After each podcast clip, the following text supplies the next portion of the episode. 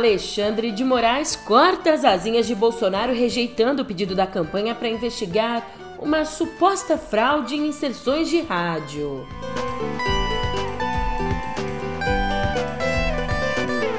Ainda sobre isso, o TSE manda incluir caso no inquérito das milícias digitais. Por fim, mas não menos importante, se você ainda está prestando atenção depois dessas duas bombas, a gente também tem por aqui duas pesquisas eleitorais fresquinhas.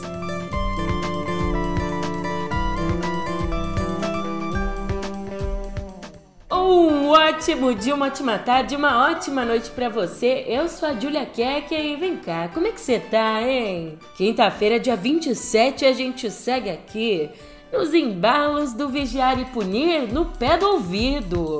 O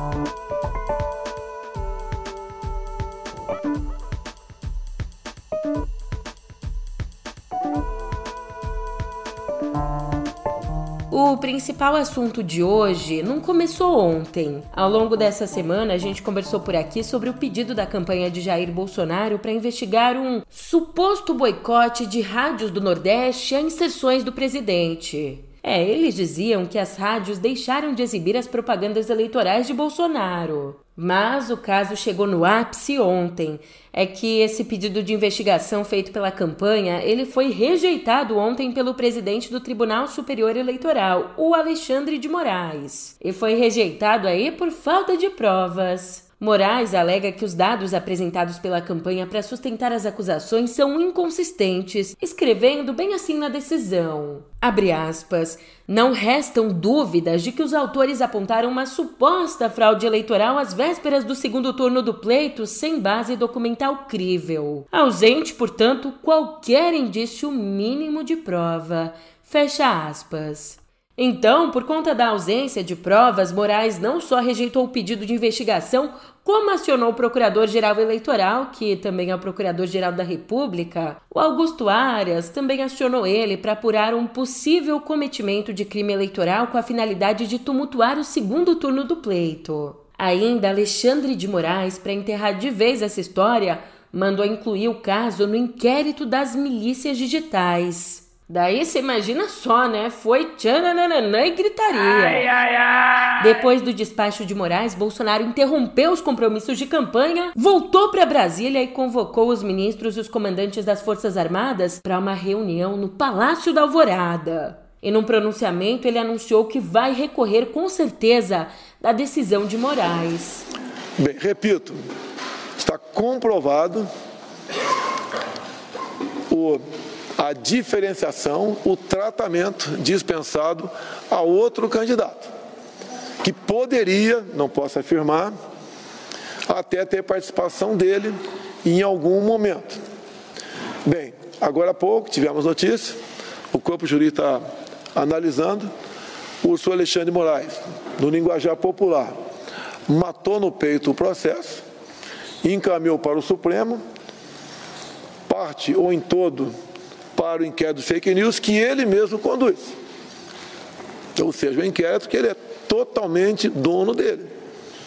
É um inquérito que não segue a nossa Constituição e não tem respaldo do Ministério Público também.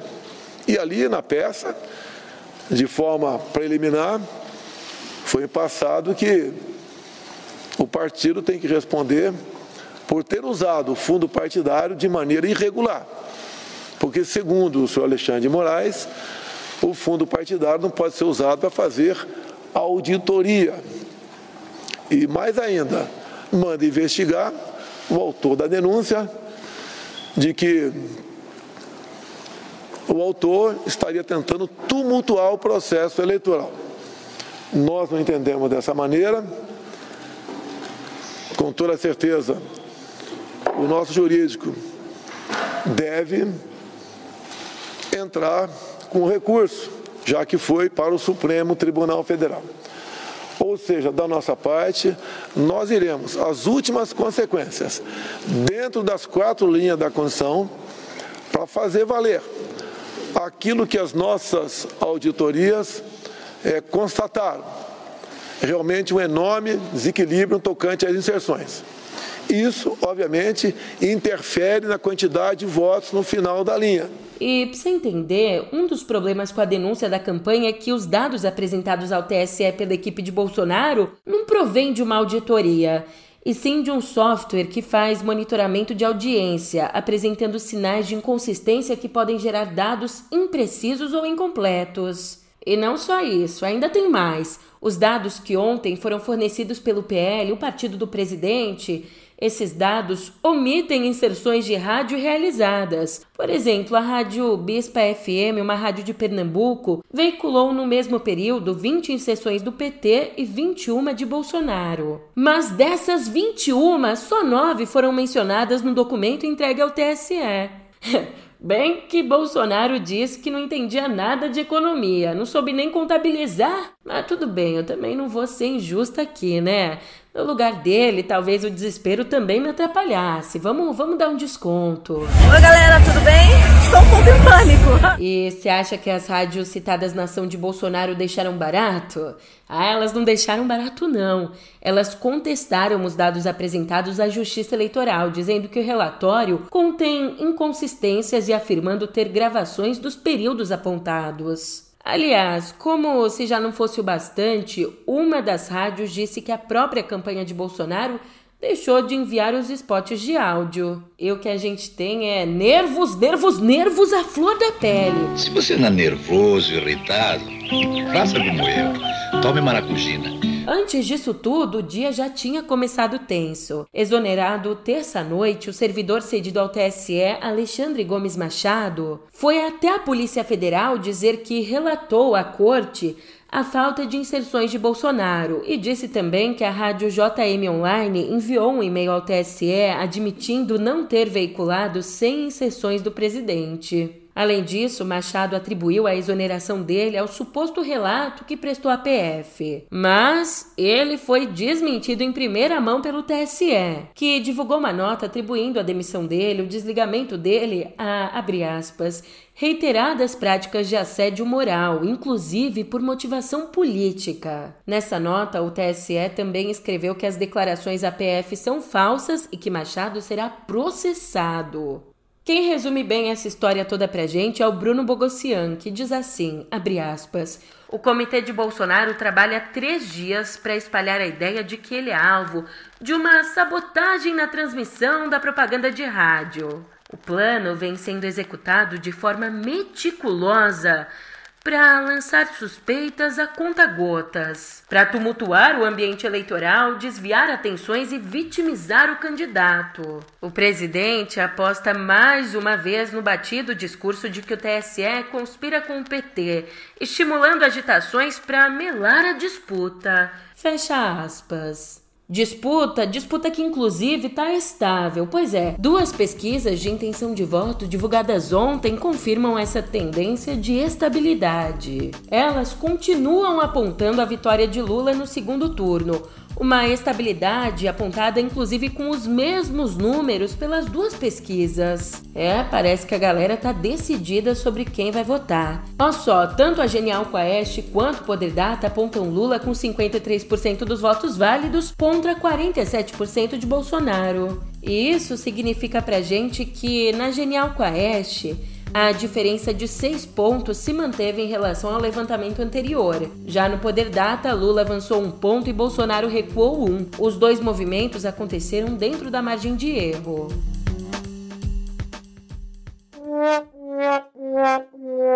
É brincadeira, viu? Que efeito sonoro mais batido, né? Mas fazer o quê? Ele passa bem o tom dessa notícia aqui. Incapaz de atingir a cláusula de barreira nas últimas eleições, o PTB o PTB, o PTB de grandes nomes como Roberto Jefferson, ele aprovou ontem a fusão com o Patriota, que também ficou abaixo da cláusula. Portanto, a nova sigla que junta os dois partidos se chama Deus o Livre. Nada, que isso. Esse novo partido se chama Mais Brasil. É o país da babaquice, é o Brasil. Não enfrenta o problema e fica mudando o nome, como se isso aí valesse alguma porra. É isso, não vale nada. E para você entender essa situação toda, desde 2019 a distribuição do fundão está vinculada ao desempenho eleitoral dos partidos, sendo então avaliadas as somas de votos válidos em candidatos a deputado federal e o número efetivo de deputados eleitos. Só que aqui, como nem o PTB nem o Podemos atingiram o mínimo exigido, com a fusão, a criação desse novo partido, eles somam os resultados e mantêm o acesso ao fundão, além de manter benefícios como o direito ao tempo de TV e a prerrogativas no Congresso. Aliás, o Bob Jeff, que eu falei agora há pouco, ele que está preso e foi indiciado por quatro tentativas de homicídio, o ex-presidente do PTB, Roberto Jefferson, não será aceito na nova legenda. Mas não se preocupa não, já já ele sai da prisão e cria o Injustiçados Brasil.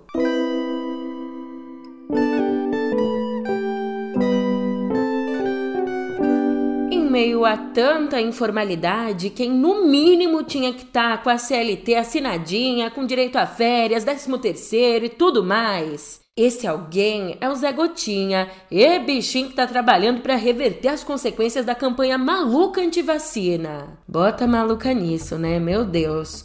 Agora, para alcançar a meta de vacinar 95% das crianças menores de 5 anos, prefeituras de vários estados brasileiros estão oferecendo ingressos gratuitos para o circo e até mesmo sorteio de bicicletas, de bikes para os imunizados contra a poliomielite. É que a situação anda bem complicada. De acordo com os dados do Ministério da Saúde, até essa terça, só 70% do público-alvo estava vacinado contra a doença que causa paralisia infantil, faltando ainda para atingir a meta 3 milhões e 400 mil crianças. Inclusive, com esses números horrorosos, a Organização Pan-Americana de Saúde classificou o Brasil como um país com o risco de trazer a polio de volta, depois dela ser erradicada lá em 1989. E olhando para o nosso meio ambiente, você está sabendo dessa aqui? Em 100 dias, o novo governo, independente de qual seja, pode destravar a Amazônia. Quem diz isso é a iniciativa Uma Concertação pela Amazônia, que reúne 500 lideranças entre pesquisadores, representantes de empresas, ONGs e movimentos sociais ligados à pauta do desenvolvimento sustentável para a região. Ali, num documento publicado nessa quarta, a iniciativa coloca à disposição do próximo governo 14 propostas de atos normativos que, logo nos primeiros 100 dias de gestão, teriam um papel fundamental para destravar as soluções na região amazônica. Soluções que, como eu já disse aqui, soluções com foco na proteção ambiental, inclusão social e desenvolvimento econômico. Mas ó, te adiantar que não são sugestões fajutas como as que a gente está vendo nos últimos quatro anos, não. Para você ter uma ideia, entre as propostas a gente tem a criação de uma Secretaria de Estado de Emergências Climáticas vinculada à presidência, o restabelecimento do programa Bolsa Verde, que atende famílias em situação de extrema pobreza em áreas florestais da Amazônia Legal, e também a proposta de priorizar a destinação dos recursos do Fundo de Universalização dos Serviços de Telecomunicações de priorizar a destinação desses recursos para projetos que atendem comunidades tradicionais e pequenos produtores rurais. Já ampliando um pouco nosso olhar em escala mundial, em escala global, um novo relatório da ONU divulgado nessa quarta mostra que no ano passado o mundo teve o maior aumento nas concentrações de metano, o segundo gás que mais contribui para o aquecimento global. E a gente tem esse maior aumento levando em conta todas as medições feitas nos últimos 40 anos, tá? Ainda no ano passado, os índices de dióxido de carbono e óxido nitroso, outros dois gases que estão entre os principais causadores do fenômeno, os índices deles também bateram novos recordes.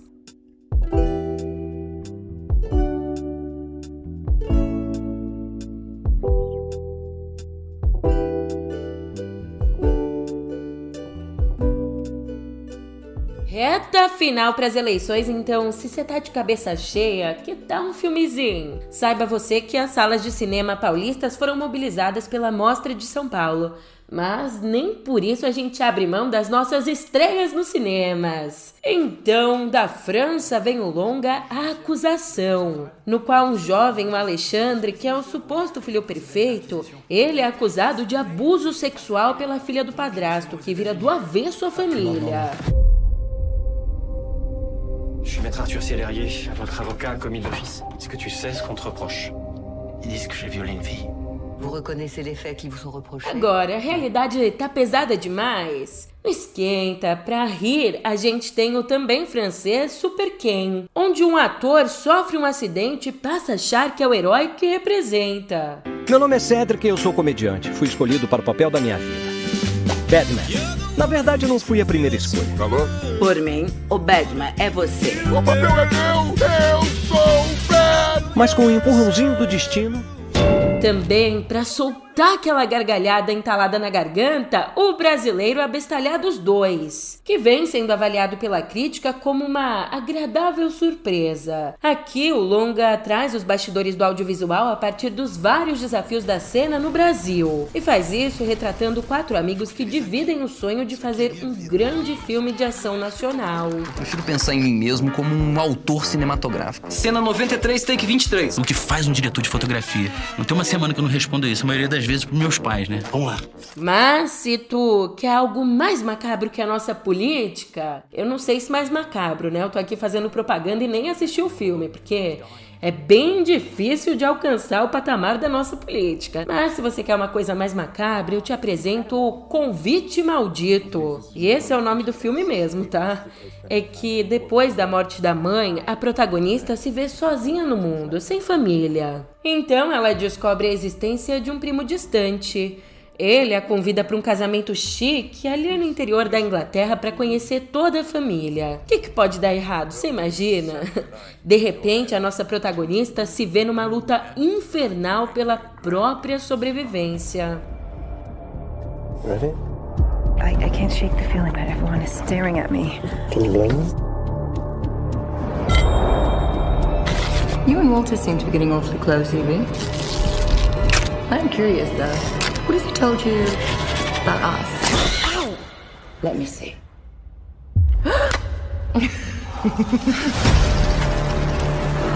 Here she is. Where are the bride and groom? As you all know, there has been someone missing from this table. But that once broken bond will be renewed tonight. Deixando um pouco os filmes de lado, na real, o que assusta mesmo é a violência contra a população nas favelas brasileiras. Olha, se isso não te espanta mais, é melhor você rever esse teu senso de urgência, porque tem gente morrendo. Muita gente morrendo. E para a gente refletir, essa violência ganha ficção em dois livros que têm em comum a vivência dos autores. Nas páginas de Via Ápia, o carioca Giovanni Martins conta a história de cinco jovens durante a instalação da UPP na Rocinha, onde ele morava. Já no livro Vila Sapo, que ganha uma nova edição, o gaúcho José Faleiro humaniza as pessoas que vivem nas comunidades como aquela em que cresceu, em Porto Alegre.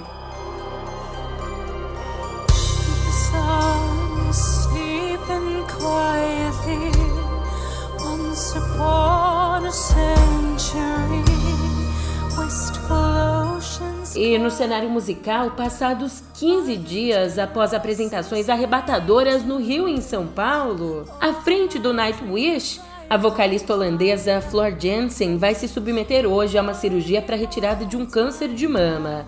Ela mesma acabou dando essa notícia ontem no perfil dela no Instagram, dizendo que os prognósticos são bons e que não vai precisar remover o seio, mas vai ter de fazer sim radioterapia por três meses. Flor é a terceira vocalista da banda finlandesa, uma das mais respeitadas do metal europeu e desenvolve em paralelo uma carreira solo tanto no rock quanto na música erudita.